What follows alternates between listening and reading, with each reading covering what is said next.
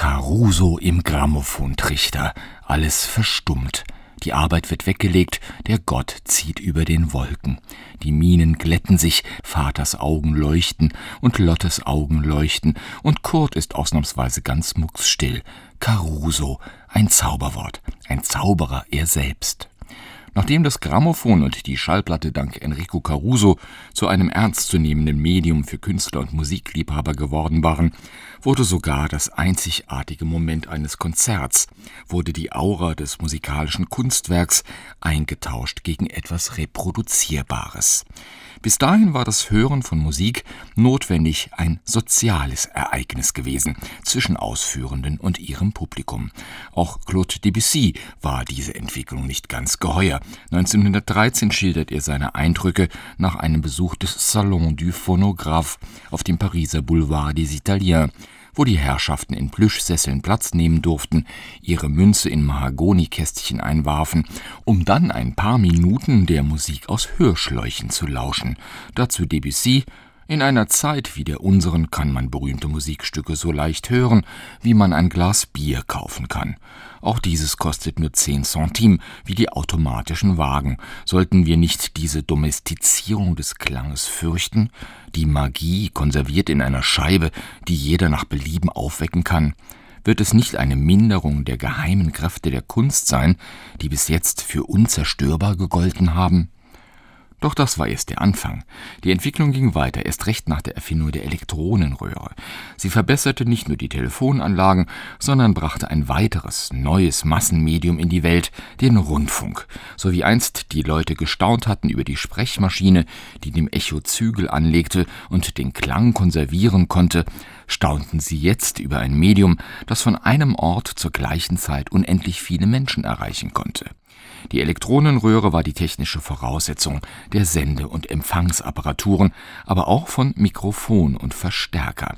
Als in den 1920er Jahren in Amerika und dann in Europa die ersten Radiostationen in Betrieb gingen, ersetzten Mikrofone die Aufnahmetrichter und in den Wohnzimmern der Hörer verdrängten Kopfhörer und Lautsprecher die Blumentrichter der Grammophone.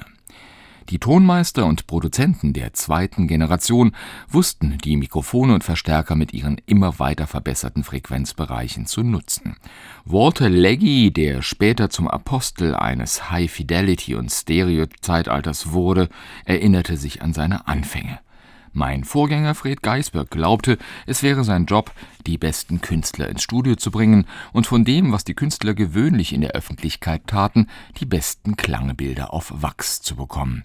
Nachdem ich ihn bei der Arbeit beobachtet hatte, entschied ich, dass Plattenaufnahmen eine Zusammenarbeit sein müssen zwischen Künstlern und dem, der heute Produzent genannt wird.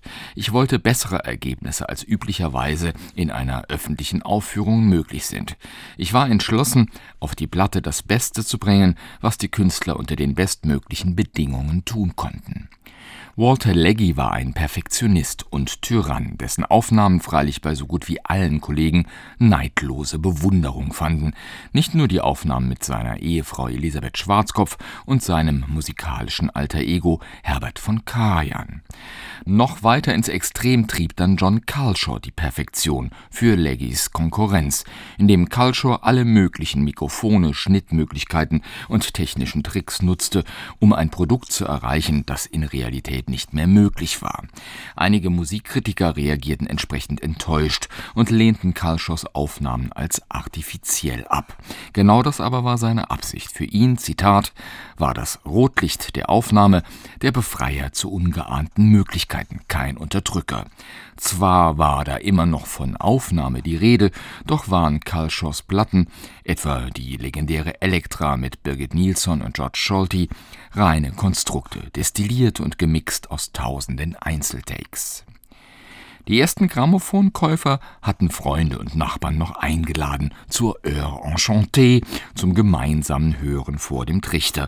Und auch die frühen Radiosender und Funkstunden spielten ihre Unterhaltungsmusik in der Annahme, dass zu Hause am Empfänger dazu getanzt wurde. Mit den Massenmedien kam die Musik, die immer schon Teil des gesellschaftlichen Lebens war, zurück ins Privatleben, aber wurde dort mit den Jahren auch immer passiver erlebt und bloß konsumiert. Auch für die Interpreten eröffnete das neue Medium neue Möglichkeiten. Während mechanische Klaviere das Spiel eines Pianisten schon fast hundertprozentig genau abbilden konnten, wurde die Schallplatte nach Einführung verbesserter Mikrofone das ideale Medium, um das Musizieren von Ensembles und Orchestern zu dokumentieren, aber auch der Sänger und der Improvisationen im Jazz. Der klassische Blues sollte derjenige werden, der von der Dauer auf die Shellacks der ersten Race Records passte.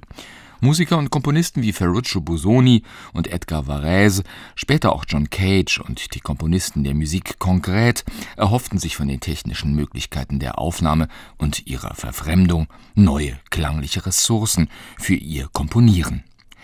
Geradezu prophetisch war Erik Saties Vision einer verdinglichten Musik, einer perfekt angepassten Musique d'ameublement, die, Zitat, wie eine Möblierung ist, das heißt, die einen Teil der Geräusche der Umgebung bildet. Sie würde die schweren Pausen füllen, die manchmal zwischen Freunde fallen, die zusammen essen. Sie würden ihnen das Ungemach ersparen, auf ihre eigenen banalen Bemerkungen zu achten. Zugleich würde sie den Straßenlärm neutralisieren. Gegenüber Jean Cocteau erklärte Satie, die Musique d'Ameublement erzeugt Vibrationen, ohne einen anderen Zweck zu haben. Sie erfüllt dieselbe Rolle wie das Licht, die Wärme und der Komfort in allen Varianten.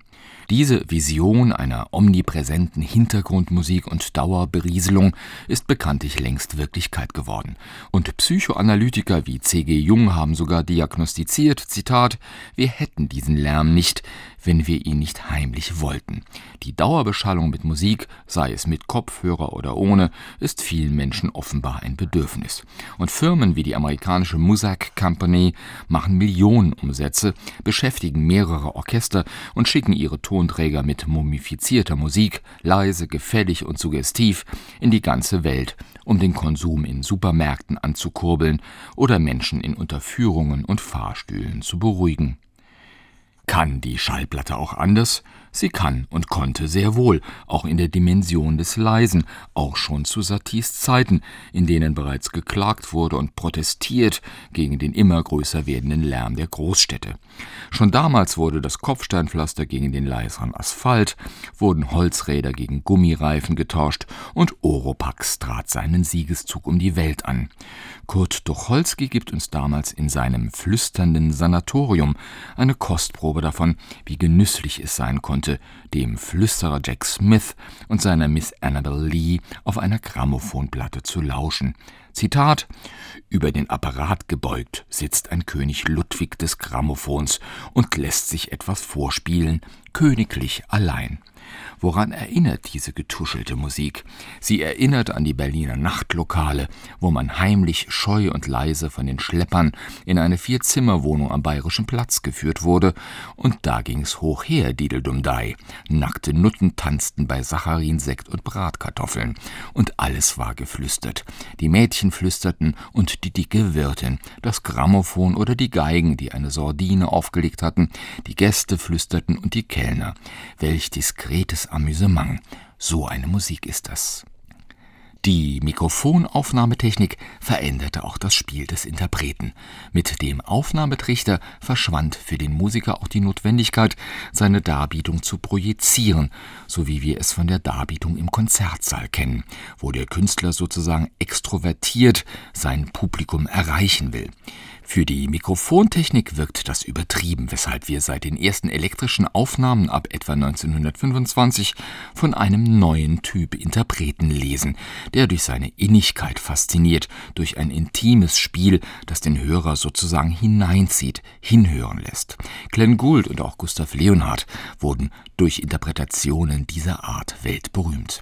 Mit dem Fehlen des Publikums, mit dem Fehlen von Interaktion und Inspiration verschwand aus dem Spiel vieler Interpreten auch das übrige Spektakel, eine neue Sachlichkeit des Vortrags, die die Werktreue zum Ideal erkor, kam mit so gut wie keinem Rubato mehr aus, so sehr, dass manche Aufnahmen heutzutage kaum mehr erahnen lassen, welche Künstlerpersönlichkeit denn da gerade spielt.